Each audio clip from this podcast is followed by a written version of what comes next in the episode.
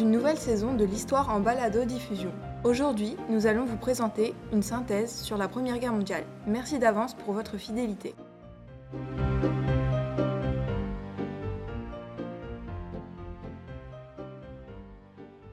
Quelle raison a poussé l'Europe à entrer en guerre en 1914 Le détonateur de la Première Guerre mondiale a été l'assassinat de l'héritier du trône d'Autriche-Hongrie, François Ferdinand, à Sarajevo, le 28 juin 1914, par un étudiant serbe.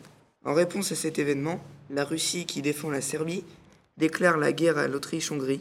La Russie étant entrée en guerre contre l'Autriche-Hongrie, l'Allemagne se joint à l'Autriche. En effet, un système d'alliance, système défensif, divise l'Europe en deux.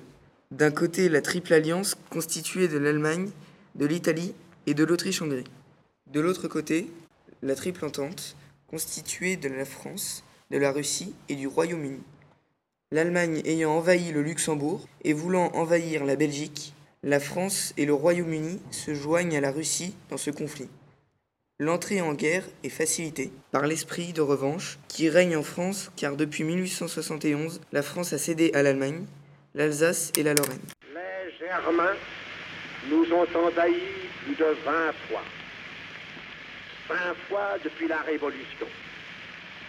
Cela, pour nous, fait devoirs essentiels. Commandement de la patrie. Rester unis. Mieux connaître l'Allemagne. Faire mieux connaître la France ne plus oublier, prévoir.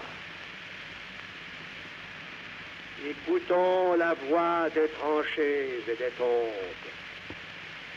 Ce qui vient de là, c'est un cri d'amour. La bataille de la Marne est un tournant de la guerre. Pendant l'automne 1914, les troupes alliées battent en retraite à la fin de leur défaite sur les frontières. Après la défaite de l'armée française, le général Gallieni envoya des soldats sur le front par taxi réquisitionné appelé taxi de la Marne.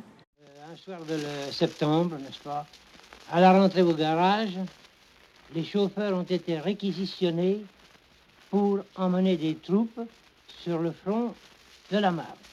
Ces chauffeurs sont rentrés, ont fait le plein d'essence, ont mis la deux pattes, la deux cylindres, qui marchait au plus à 40 à l'heure. Alors vous devez voir un peu la vitesse du convoi. Ils sont partis avec cinq poilus, ceux qu'on appelait les poilus à ce moment-là. Ils sont arrivés assez vite et à temps, puisque ça a permis à Gallieni d'employer ses troupes pour gagner la bataille de la Marne. La retraite des deux plus puissantes armées allemandes marque l'échec du plan Schlieffen. Pendant cette bataille sont morts Jean Bouin, qui était coureur de fond, et Charles Péguy, poète et militant du Parti socialiste. La guerre de mouvement entraînant des pertes immenses, 2000 morts par jour dans l'armée française, les armées début 1915 s'enterrent dans les tranchées. La guerre devient une guerre de position, dans laquelle le but est d'épuiser l'ennemi. Voici une vue aérienne d'un champ de bataille.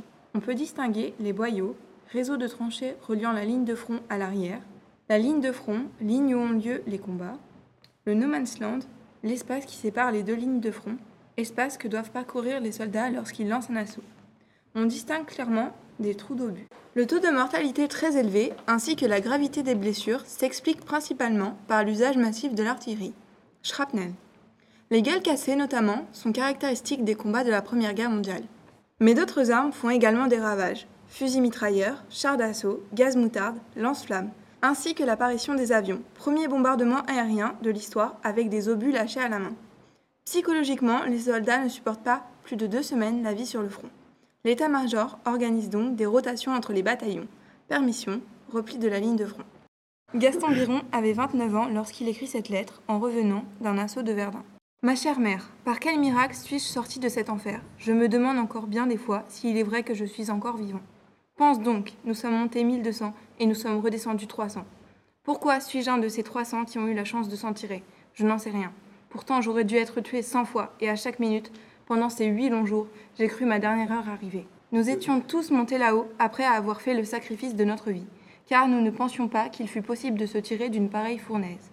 Oui, ma chère mère, nous avons beaucoup souffert, et personne ne pourra jamais savoir par quelle transe et quelle souffrance horrible nous avons passé. À la souffrance morale de croire à chaque instant la mort nous surprendre, viennent s'ajouter les souffrances physiques, de longues nuits sans dormir, huit jours sans boire et presque sans manger, huit jours à vivre au milieu d'un charnier humain, couchant au milieu des cadavres, marchant sur nos camarades tombés la veille. Ah, j'ai bien pensé à vous durant ces heures terribles. Et ce fut ma plus grande souffrance que l'idée de ne jamais vous revoir. Nous avons tous bien veillé, ma chère mère. Et pour beaucoup, les cheveux grisonnants seront la marque éternelle des souffrances endurées. Et je suis de cela. Plus de rire, plus de gaieté au bataillon. Nous portons tous dans notre cœur le deuil de tous nos camarades tombés à Verdun du 5 au 12 mars. Est-ce un bonheur pour moi d'en être réchappé? Je l'ignore, mais si je dois tomber plus tard, il lui était préférable que je reste là. Ton fils qui te chérit et t'embrasse un million de fois, Gaston. Gaston Biron mourut trois jours après avoir écrit cette lettre. Cette bataille fut une des plus importantes de la Première Guerre mondiale. Elle se déroula du 21 février au 19 décembre 1916 dans la Meuse, près de Verdun en France. Cette bataille a été conçue par un général des armées allemandes nommé von Falkenhayn. Pendant cette bataille, 37 millions d'obus ont été tirés, soit 200 000 par jour. Cette offensive se révèle aussi coûteuse pour les attaquants que pour les Français. Environ 348 500 morts français et 328 500 morts allemands. Le sol de la Meuse reçut en moyenne 10 obus par centimètre carré. Le général Pétain commanda la première partie de la bataille et le général Nivelle termina cette bataille meurtrière en arrêtant définitivement l'avancée des Allemands, juin-juillet 1916, et assura la reprise des terres perdues en octobre 1916. L'issue de la bataille fut la victoire de l'armée française, ce qui remonta le moral des troupes. Pour les poilus, le plus difficile à supporter, c'est la vie quotidienne sur le front. Le froid en hiver, la chaleur en été, la boue quand il pleut, les risques de noyade dans les trous d'obus remplis d'eau de pluie, l'odeur omniprésente des cadavres, des parasites, rats et poux.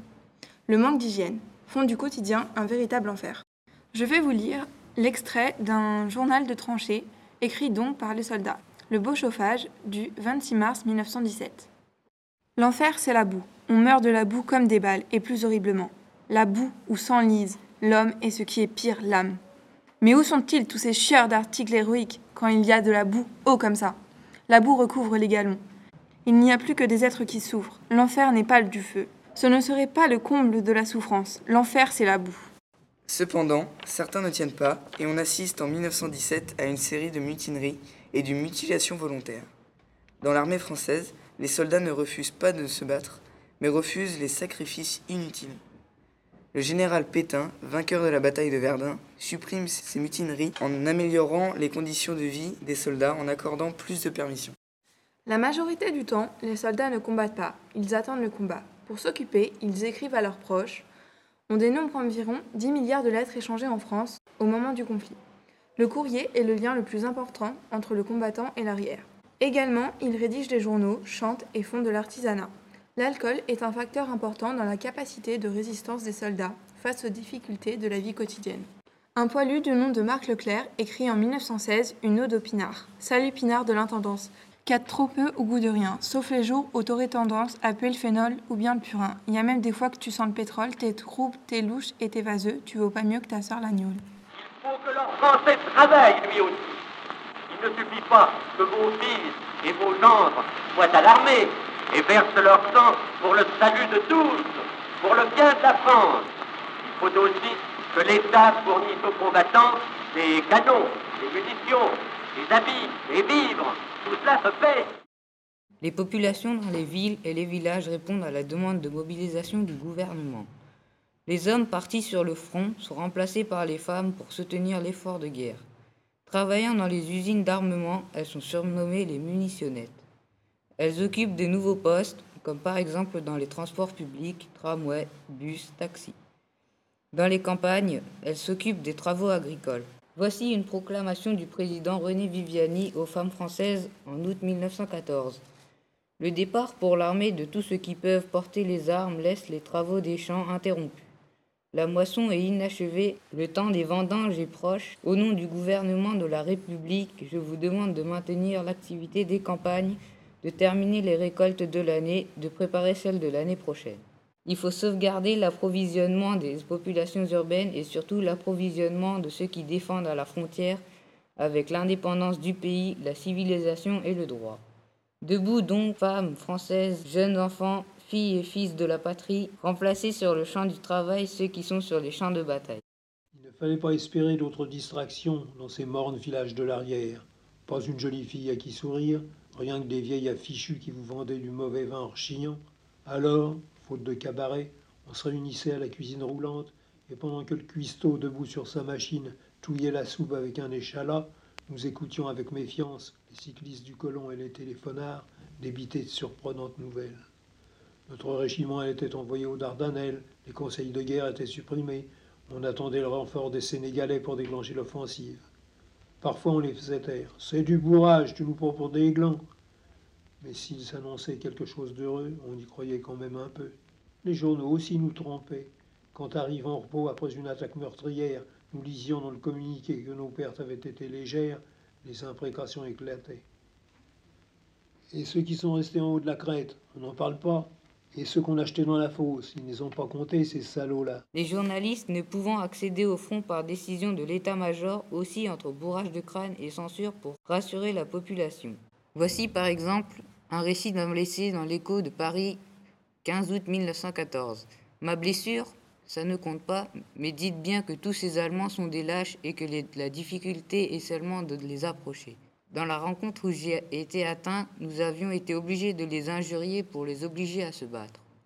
Euh, une lettre de soldat dans le Petit Parisien, 19 janvier 1915. Les obus allemands ne sont pas si méchants qu'ils ont l'air d'être. Dans une lettre du front, le matin 15 septembre 1914. Leur artillerie lourde et comme eux, elle n'est que bluff. Leurs projectiles ont très peu d'efficacité et tous les éclats vous font simplement des bleus.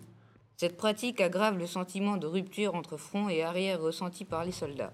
Cette guerre implique les, les civils tout autant que les soldats, c'est la raison pour laquelle on la qualifie de guerre totale. La victoire revient aux démocraties, France, Royaume-Uni, États-Unis. Trois empires autoritaires disparaissent, Empire d'Allemagne, Empire austro-hongrois et Empire ottoman. Woodrow Wilson, le président américain, insiste pendant les négociations pour qu'une société des nations, organisme international chargé d'éviter les conflits armés par la négociation, soit créé, afin d'éviter tout conflit futur, et pour que les nations européennes deviennent autonomes. De nouvelles frontières, donc de nouveaux pays apparaissent, comme la Tchécoslovaquie et la Pologne. Les pertes humaines entraînent une chute de population active des pays en guerre un vieillissement précoce de la population. Par ailleurs, l'absence des hommes partis au front pendant les années de conflit a causé un déficit de naissance important. La population est tellement fragilisée que la grippe espagnole, qui touche l'Europe en 1918-1919, fait plus de 40 millions de morts. Tous ces désastres ont une conséquence simple. Les États-Unis, dont le territoire est resté à l'abri du conflit, sont devenus, à la fin de la guerre, la première puissance mondiale. En signant le traité de Versailles, l'Allemagne vaincue se soumet aux exigences des puissances alliées. Alsace-Lorraine rendue à la France, armée limitée à 100 000 hommes, le paiement de réparations est imposé, car elle reconnaît être coupable d'avoir déclenché le conflit. Enfin, politiquement, on assiste au passage d'un modèle politique impérial à un modèle républicain, République de Weimar.